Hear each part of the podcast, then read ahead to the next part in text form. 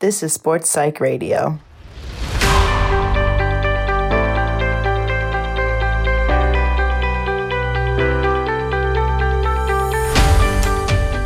Wie war es eigentlich damals in der DDR als Biathletin aufs Sportgymnasium zu gehen? Meine heutige Gästin ist Steffi Pfeiffer. Steffi ist Diplompsychologin und ehemalige Heeressportlerin. Sie erzählt heute von ihren Erfahrungen im Leistungssport und sie hat sportpsychologische Tipps fürs Laufen und Schießen. Heute hier und jetzt bei Sportpsych Radio Folge 23. Dieses Gespräch habe ich mit Steffi schon vor rund einem Jahr aufgezeichnet. Nun ist es endlich online. Ich bin dein Host Felix Bick und ich wünsche gute Unterhaltung.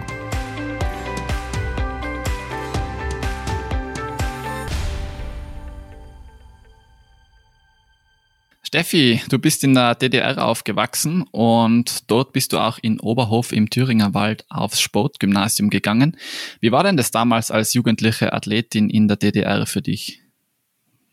Also es war ein sehr, wie soll ich sagen, sehr stark unterstütztes Sporttreiben, ja, weil das der Sport systemseitig und vom Staat eine hohe Aufmerksamkeit und eine hohe Förderung hatte, mit äh, doch auch recht vielen äh, Subventionen äh, damals, wenn man in einem bestimmten Bereich das geschafft hatte. Und diese Kinder- und Jugendsportschulen haben ja den oder ähneln ja heute diesen Elitesportschulen, die es auch gibt in Deutschland und auch in anderen Ländern und haben sozusagen den Kindern und Jugendlichen ermöglicht, sich auf den Leistungssport äh, zu fokussieren. Das heißt, wir haben Schule und Sport der siebten Klasse so in Einklang gebracht, dass wir wirklich schon mehrere Stunden am Tag äh, trainieren konnten und die Schulzeiten sich danach ausgerichtet haben und sind also da so, sage ich jetzt mal, systemseitig sehr stark unterstützt worden.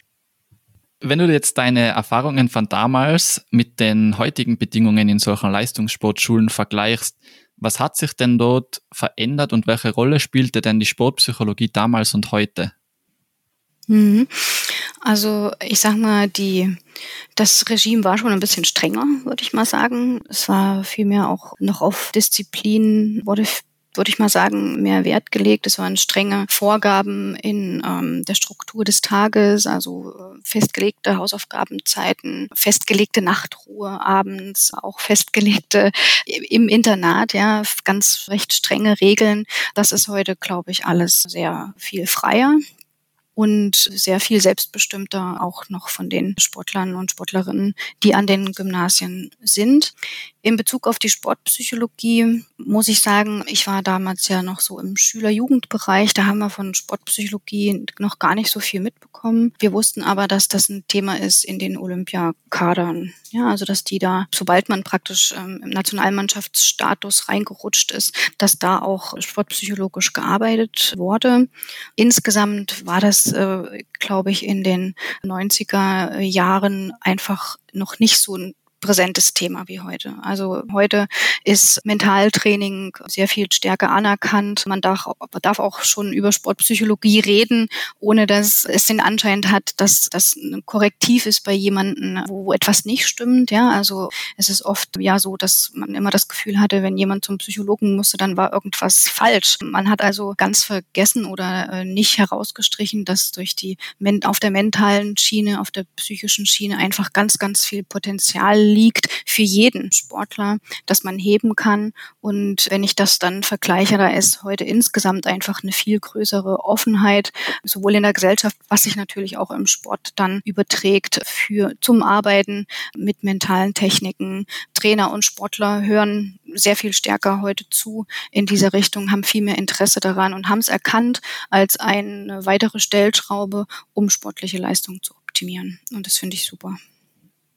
Hättest du dir das damals gewünscht, dass du mehr Eigenverantwortung und mehr Freiheit hast in diesem Bezug, wie du gesagt hast, mit Hausaufgaben, Zeiten und so weiter, beziehungsweise auch was das Training angeht? Also ja, als jugendlicher Teenager, ja, natürlich hätte ich mir weniger strenge Regeln gewünscht gehabt. Auf der anderen Seite hat man natürlich auch kreative Wege gefunden, vielleicht das eine oder andere mal zu umgehen. Das war dann auch spannend.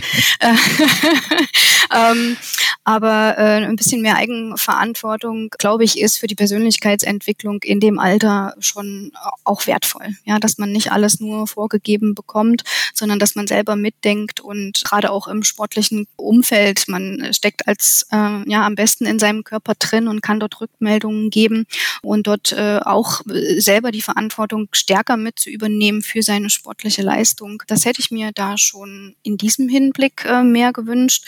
Und wenn ich jetzt so sehe, was eben alles auch möglich ist, um an der mentalen und psychischen Stellschraube mitzudrehen, das hätte ich mir damals schon auch gewünscht, dass ich dort mehr, dass wir dort mehr Ausbildung äh, gehabt hätten. Ob das Entspannungsverfahren sind, ob das Gesprächstechniken oder äh, Vorstellungsarbeit oder was es alles so gibt, was man machen kann. Das hätte ich mir zu dem Zeitpunkt gut gewünscht auch, weil ich auch überzeugt davon bin, dass man in einem jungen Alter, wenn man das anfängt ähm, aufzubauen und zu trainieren, dann einfach auch eine Wettkampfhärte im, im, im psychischen und mentalen Bereich erzielen kann. Du hast vorhin das Wort Disziplin erwähnt. Auf deiner Website habe ich gelesen, mhm. dass du im Laufe deiner Karriere mehr als 50.000 Kilometern auf Skiern, am Rad und auch im Laufschritt zurückgelegt hast.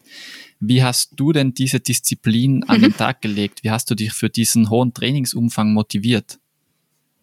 Die Motivation kam ganz klar über die Ziele, die ich mir gesetzt habe oder die auch im Zusammenhang mit dem Trainern oder den Verantwortlichen, je nachdem in welcher Mannschaft dann auch man gewesen ist. Also da habe ich erfahren, dass Ziele setzen ein ganz starker Motivationsfaktor ist und eine Voraussetzung ist. Wenn man also, wenn ich also wollte, dass ich bei den Junioren-Weltmeisterschaften äh, starten möchte, dann war das äh, mal ein Ziel, ja, ein sogenanntes Ergebnisziel einfach auch. Und dahin sich daraufhin vorzubereiten und zu sagen, um dieses Ziel zu erreichen, was habe ich dann für Teilziele und wie kann ich die erreichen über die Schießleistung, über die Laufleistung äh, im Biathlon beziehungsweise im äh, Skilanglauf über bestimmte Leistungen auch im Vergleich mit der mit der eigenen Trainingsgruppe oder auch mal im Vergleich zu den zu den Jungs. Das war also ganz klar über Ziele, wo man sich gewünscht hat, im Team zu sein, also in, damals in der Jugendauswahl Juniorenauswahl und dann eben auch an solchen äh, Wettkämpfen teilzunehmen. Das war ein sehr starker motivierender Faktor. Genau, und da war es auch egal, Wind oder Wetter. Das ist das eine. Und das andere muss ich allerdings auch dazu sagen, ich habe den Sport immer von innen heraus gerne gemacht. Also ich musste mich nie wirklich überwinden, um zu rennen oder äh, Rad zu fahren oder sowas, sondern mir hat einfach das Sporttreiben an sich aus der Tätigkeit heraus, ja, Stichwort intrinsische Motivation, sehr viel Freude gemacht äh, und das bis zum Schluss. Das ist natürlich gut zu hören, dass Leistungssportlerinnen auch einen inneren Antrieb haben, den Sport an sich zu genießen.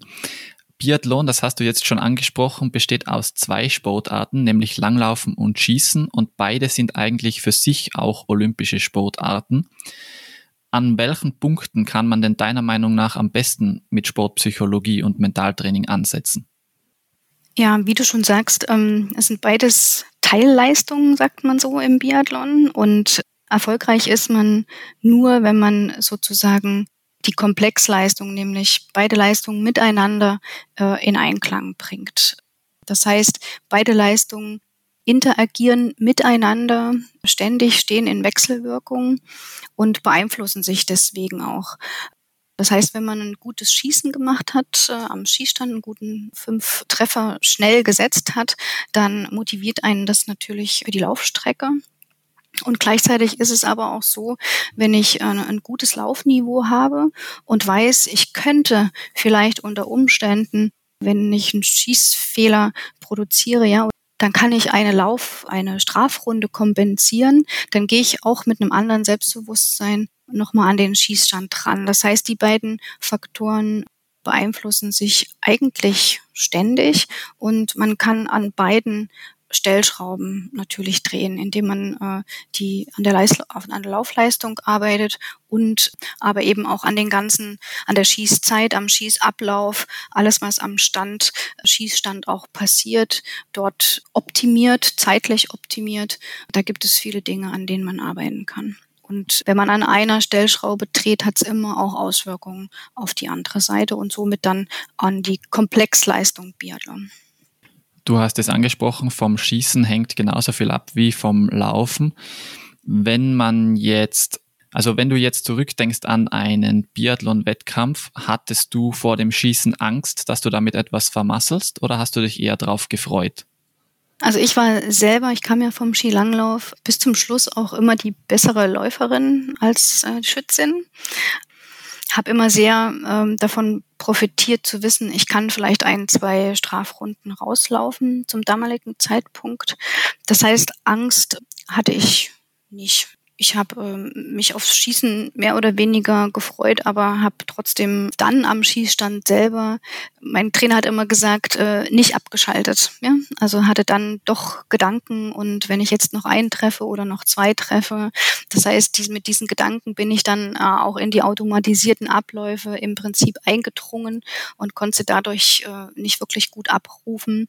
Das, das wären so Sachen gewesen, was wir vorhin besprochen haben, wo ich mir so eine mentale Arbeit Arbeit gewünscht hätte, heute rückblickend, wo ich weiß, was es alles gibt, dass man daran arbeitet und solche Gedanken eben dann am Schießstand rauslassen kann und auf die automatisierten Abläufe, die man ja auch ganz viel übt im Trockentraining und so weiter, ähm, sich verlassen kann. Wie könnte man denn jetzt zum Beispiel am Schießstand diese Aufmerksamkeit und Konzentration mehr auf diesen automatisierten Ablauf lenken und weg von diesem Konsequenzdenken, von dem du jetzt auch gerade gesprochen hast? Genau, also es gibt ja dieses Phänomen, dass man das ganz besonders gut machen will. So sagen es ja auch manchmal die Sportler dann im Nachhinein. Und durch dieses ganz besonders gut machen, lenkt man äh, im Prinzip eine Aufmerksamkeit auf sich selbst und auf Prozesse, die eigentlich automatisiert sind. Und dadurch greift man in die automatisierten Prozesse ein und die sind dann nicht im Flow. Und dadurch, dass man das ganz besonders gut machen will, geht's dann eben oft nach hinten los.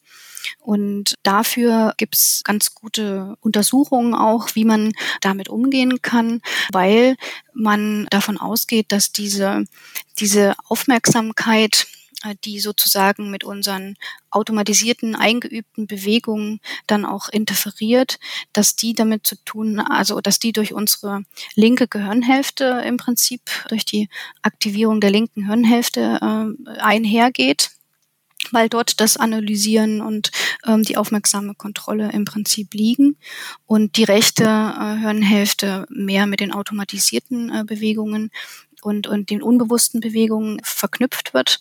Da gibt es eine ganz interessante praktische Anleitung, um sozusagen die äh, linke Hirnhälfte ähm, in dem Moment ein bisschen auszuschalten und eher die rechte zu stimulieren. Und das ist, indem man ganz fest die linke Hand drückt, zum Beispiel. Ja, also wenn man die ganz link, die linke Hand ganz fest drückt, wird ja die rechte Hirnhälfte aktiviert, weil unsere Hirnhälften ja über Kreuz verschaltet sind. Und da gibt es gute Untersuchungen dazu, dass wenn man da unter Stresssituationen einfach fest die linke Hand bald, dass man dann von diesem sich Gedanken machen und diesem analytischen Vorgehen einfach ganz gut rauskommen kann und dort die, die automatisierten Prozesse besser im Flow wieder ablaufen können. Lass uns noch kurz beim Schießen bleiben.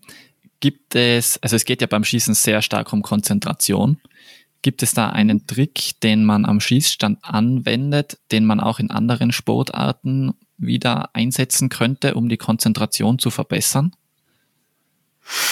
Naja, das ist dann der zweite Ansatz, ähm, mit dem man sozusagen rangeht, wenn man äh, so Schwierigkeiten damit hat, in, in Wettkampfsituationen vielleicht auch das Schießen gut absolvieren zu können, ja, dass man praktisch unter Stress seine Leistung vielleicht nicht so abrufen kann.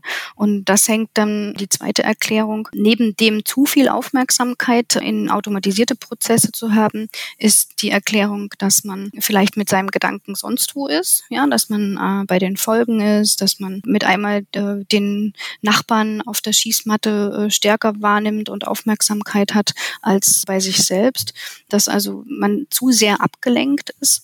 Und da ist es die Frage, wie kann man die Gedanken wieder zurückbekommen in das Hier und das Jetzt und auf sich konzentrieren. Und da kann man mit so Achtsamkeitsübungen im Prinzip anfangen und die erstmal auch außerhalb des Sports und des Schießstands einfach gucken, wie ich mit dem Achtsamkeit auf, auf die Atmung, mit Achtsamkeit auf bestimmte Körperteile, die wahrzunehmen, bewusst oder auch auf Geräusche. Also es gibt verschiedene Ansätze, wie man Achtsamkeit trainieren kann äh, und üben kann um sich sozusagen nicht ablenken zu lassen, sondern den Fokus eben auf einen bestimmten, auf einer bestimmten Sache zu haben und äh, damit anzufangen und dann regelmäßig üben, üben, üben, dann kann das auch äh, später nachher im Wettkampf abgerufen werden. Lass uns ein bisschen zum Langlaufen kommen. Das ist ja durchaus eine große körperliche Belastung. Besonders dann, wenn man jetzt am Schießstand nicht so gut abgeliefert hat, dann muss man unter Umständen mehrere Strafrunden absolvieren. Und mhm. das macht sich natürlich dann auch auf der, in der körperlichen Ermüdung bemerkbar. Was sicher viele Athletinnen kennen, wenn die Ermüdung steigt, dass sie dann dazu tendieren, so in negative Gedankenspiralen hineinzurutschen was kann man denn tun, um mit dieser zunehmenden Ermüdung im Wettkampf mental stark zu bleiben? Ich denke, das ist individuell wie alles ähm, sehr, sehr unterschiedlich.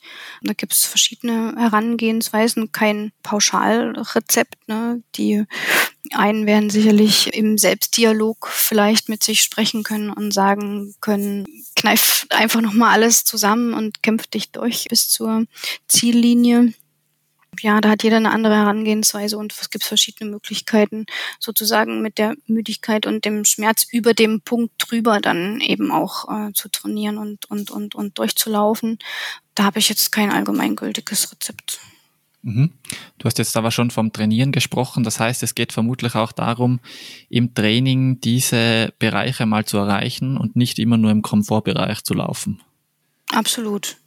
Mhm. Ja, natürlich. Also die Entwicklung äh, findet außerhalb der Komfortzonen statt. Das heißt, äh, im Training muss man an die Grenzbereiche auch rangehen und auch mal in diese Übersäuerungsphasen, in die muskulären reinkommen um dann auch zu gucken, wie gehe ich damit um, wie kann ich dann nochmal weiterkämpfen bis zur Ziellinie genau das muss man trainieren. Das gibt dann eben auch eine Wettkampfhärte. Die kann ich nur erreichen, indem ich das äh, regelmäßig trainiere und gleichzeitig, indem ich mir aber eben auch danach die Möglichkeit gebe, äh, mich wieder zu erholen. Also da ist auch die äh, Balance zwischen Belastung und Erholung ganz wichtig, wenn ich solche in die Grenzbereiche trainiere, aber sie müssen im Training mit trainiert werden viele Athletinnen, die kennen das, dass sie im Training eigentlich sehr gute Leistungen erbringen und es dann aber im Wettkampf unter Umständen nicht so umsetzen können. Die Konzentration ist im Wettkampf natürlich auch mit vielen anderen Faktoren und Ablenkungen konfrontiert und der Wettkampfdruck an sich, der kann auch die Leistungsfähigkeit beeinflussen, wenn jetzt jemand beispielsweise misserfolgsängstlich an den Start geht und in der Sportpsychologie, da spricht man auch von Choking under Pressure beziehungsweise Versagen unter Druck. Kennst du mhm. das aus dem Biathlon auch? Ich denke, dieses äh, Joking under Pressure und Versagen unter Druck gibt es in allen Sportarten.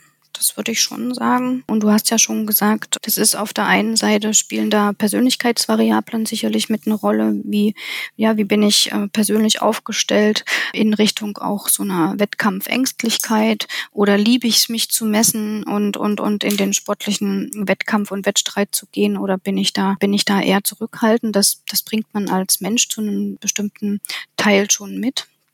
Und dann gibt's eben, wie gesagt, auch diese zwei Ansätze. Einmal zu sehr abgelenkt zu sein und einmal zu stark auf sich selbst konzentriert zu sein und dadurch die Automatismen nicht abrufen zu können. Und ich denke äh, schon, dass das äh, in jeder Sportart zu finden ist und damit auch im Biathlon was viele Außenstehende und Zuschauende am Biathlon ja besonders interessant finden, ist die Tatsache, dass sich diese Athletinnen binnen Sekunden von einem enormen Aktivierungsniveau beim Laufen herunterregulieren können auf dieses komplett entspannte Niveau am Schießstand, zumindest nach außen hin entspannte Niveau am Schießstand und dann so ein ruhiges Händchen dabei haben. Welche sportpsychologischen Strategien werden denn von Biathletinnen da angewandt, um diese Aktivierungsregulation so perfekt umzusetzen? Mhm. Also ähm, zunächst mal ist es nicht komplett ruhig, ja, sondern es ist tatsächlich eine, eine, kontrollierte Aktivierung und es ist, hängt auch immer davon ab, ob der Schießstand auf der Strecke nach einem Anstieg kommt oder ob das Streckenprofil so ausgerichtet ist, dass man aus einer Abfahrt an den Schießstand, äh, Schießstand rankommt. Umso wichtiger ist es auch, dass die Sportlerinnen und die Biathletinnen und Biathleten da vorher trainieren können, weil jeder Schießstand damit praktisch auch eine andere, eine andere Fähigkeit zur Regulation des Aktivierungsniveaus fordern kann. Und auch hier sagen wir ja, ist es für jeden Sportler und Sportler, für jede Sportlerin wieder unterschiedlich, welches Aktivierungsniveau sie konkret für den, für ein gutes Schießen brauchen. Man sagt so, dass der Puls zwischen äh, ungefähr so bei 120 sein soll für ein gutes Schießen weil wenn er zu weit nach unten geht, wird der Puls härter und dann bewegt sich mehr Bewegung, überträgt sich mehr Bewegung auch auf die Waffe und macht sie da sozusagen anfälliger in der Bewegung, einfach auch äh, in der Schießgenauigkeit. Und da hat praktisch jede Sportlerin und jeder Sportler seine Anlauftechnik zum Schießstand hin. Und das variiert, man sieht das auch manchmal, ne, über die Atmung sich regulieren. Manche weiß ich, dass die auch, äh, wenn sie in den Schießstand einlaufen, an einer bestimmten Stelle sich einen Anker, so, also so einen sogenannten mentalen Anker setzen, von dem an sozusagen die automatisierten Prozesse dann auch abgerufen werden können und die dann äh, möglichst eben ohne Störung dann auch vonstatten gehen. Oder ich kenne auch ein Beispiel, wo zum Beispiel sagen, in dem Moment, wo ich auf die Schießmatte Seite trete, geht das bei mir los, ja, dann ähm, kann ich alles ausschalten um mich ringsrum und bin nur noch bei mir und konzentriere mich auf mein Schießen. Also so hat jeder auch seine eigene Herangehensweise und seine eigene Technik und je nachdem, der eine braucht ein bisschen mehr Aktivierung, der andere äh, braucht ein bisschen weniger. Je nachdem, was individuell auch gut passt, kann man da ansetzen und analysieren, unter welchem Aktivierungsniveau eben die bessere Schießleistung auch stattfinden kann und dann mit dem Sportpsychologen gemeinsam äh, erarbeiten, wie man dieses optimale Opti äh, Aktivierungsniveau auch ähm, erreichen kann. Welche Rolle spielt da Visualisierung in diesem Bereich? Die Visualisierung der Abläufe ist immer hilfreich ja, sich vorzustellen, äh, wie eine erfolgreiche Bewegungsabfolge stattfindet, wie sie flüssig hintereinander weggeht, aktiviert ja genau die gleichen Hirnbereiche, als wenn ich es aktiv tue. Und äh, wie soll ich sagen, stärkt sozusagen dann eben auch diese Verbindungen und sind immer hilfreich. Auf jeden Fall, das würde ich auch sagen, dass das immer hilfreich ist. Steffi, lass uns ein bisschen ein anderes Thema mal einschlagen. Und zwar, du hast ja neben dem Leistungssport mittlerweile auch zehn Jahre Erfahrung als Führungskraft in der Automobilindustrie und du bist jetzt seit fünf Jahren selbstständiger Coach. Welche Erkenntnisse hat, hast du denn aus der Privatwirtschaft erhalten, die sich deiner Meinung nach auch im Leistungssport umsetzen lassen würden? Ich würde sagen, dass es viele Parallelen gibt zwischen Wirtschaft und Leistungssport, was Zielsetzungen angeht, was strukturiertes äh, Vorgehen angeht, ähm, auf Ziele strukturiert auch hinzuarbeiten, sich Teilziele zu setzen, um sie dann auch zu erreichen. Gerade auch in Sachen Führung, Mitarbeiterführung ähm, gibt es viele Parallelen im Bereich Teamzusammenhalt, gibt es viele Parallelen äh, zwischen Wirtschaft und Sport. Ich würde die Richtung wahrscheinlich vom Sport eher in Richtung Wirtschaft sehen, also welche Qualitäten, die im, im Sport gefragt sind, sind dann auch im, in, in der Wirtschaft erfolgreich. Und das, das sind eben genau die, die ich gerade angesprochen habe. Sportler sind gerne in der Privatwirtschaft äh, auch als Mitarbeiter gesehen, weil man eben weiß, dass sie ein Durchhaltevermögen haben, Ausdauer haben, sich an Dingen auch ähm, Herausforderungen stellen möchten. Das sind so Qualitäten, die Sportler eben so mit sich bringen und die in der Privatwirtschaft gerne gesehen sind und da praktisch auch nach einer, nach einem Karriereende zum Beispiel gute Perspektiven immer auch für äh, Sportler bieten können. Du hast jetzt schon das Thema Führung angesprochen. Im Grunde genommen sind ja Sporttrainer auch nichts anderes als Führungspersönlichkeiten für ihr Sportteam, für ihren Verein, für ihre Mannschaft. Und es gibt ja verschiedene Führungsstile. Wenn du jetzt für dich persönlich einen Führungsstil festlegen müsstest, den du in einer so einer Individualsportart wie dem Biathlon anwenden würdest, was würdest du bevorzugen?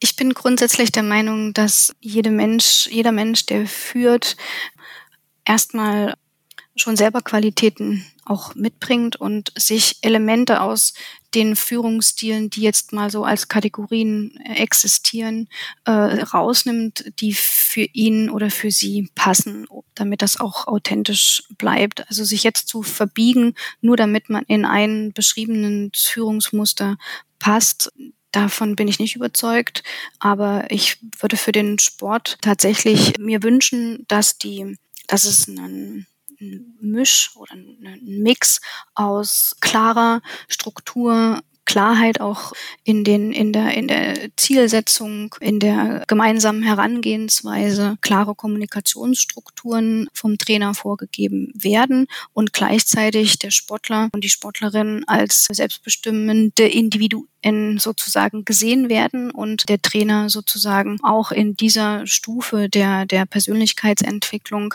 ein Unterstützer ist, der alle Bereiche auch außerhalb des Sports mit im Blick hat, die den, die den Sportler beeinflussen. Er ist ja immer Teil eines Systems auch und sozusagen eine gute Balance hat zwischen Klarheit, Struktur und äh, auch Vorgabe und Abstimmung und Selbstbestimmung und Partizipation durch den äh, Sportler, weil der Sportler ja am besten, äh, sage ich jetzt mal, mit sich, seinem Körper auskennt und zum Beispiel, wenn es um Erholung geht, einfach dort klarere Signale senden kann, weil er weiß, wie es dem, dem Körper geht und sagt, ich muss jetzt mal hier äh, einen Schritt rausnehmen, damit ich mich gut erholen kann. Dieses Vertrauen dem Sportler auch zu geben, in diese Selbstbestimmung, in diese Kenntnis über sich selbst, das wäre so eine gute Mischung aus meiner Sicht äh, für, für, ein, für eine Führung. Und damit schließt du auch wunderbar den Kreis zu unserer Einstiegsfrage, in der wir auch schon über Selbstbestimmung damals im Sportgymnasium bei dir gesprochen haben. Du gibst ja selber in diesem Bereich Führung und Führungscoaching auch Seminare und Individualberatungen. Wie könnte man dich denn erreichen, wenn man daran Interesse hat? Man kann mich äh, finden unter steffipfeifer.com. Das ist meine Website und da sind alle Kontaktdaten von mir aufgelistet und da kann man sich jederzeit gerne mit mir in Verbindung setzen. Sehr schön, Steffi. Dann danke ich dir recht herzlich für unser heutiges Gespräch. Da war wieder viel Interessantes für mich und hoffentlich auch für unsere Hörerinnen und Hörer dabei. Und ich wünsche dir noch eine ganz eine schöne Woche. Ich hoffe, wir sehen uns bald wieder, Steffi. Das wünsche ich dir auch. Ich danke dir, Felix. Bis bald. Danke, bis bald. Tschüss.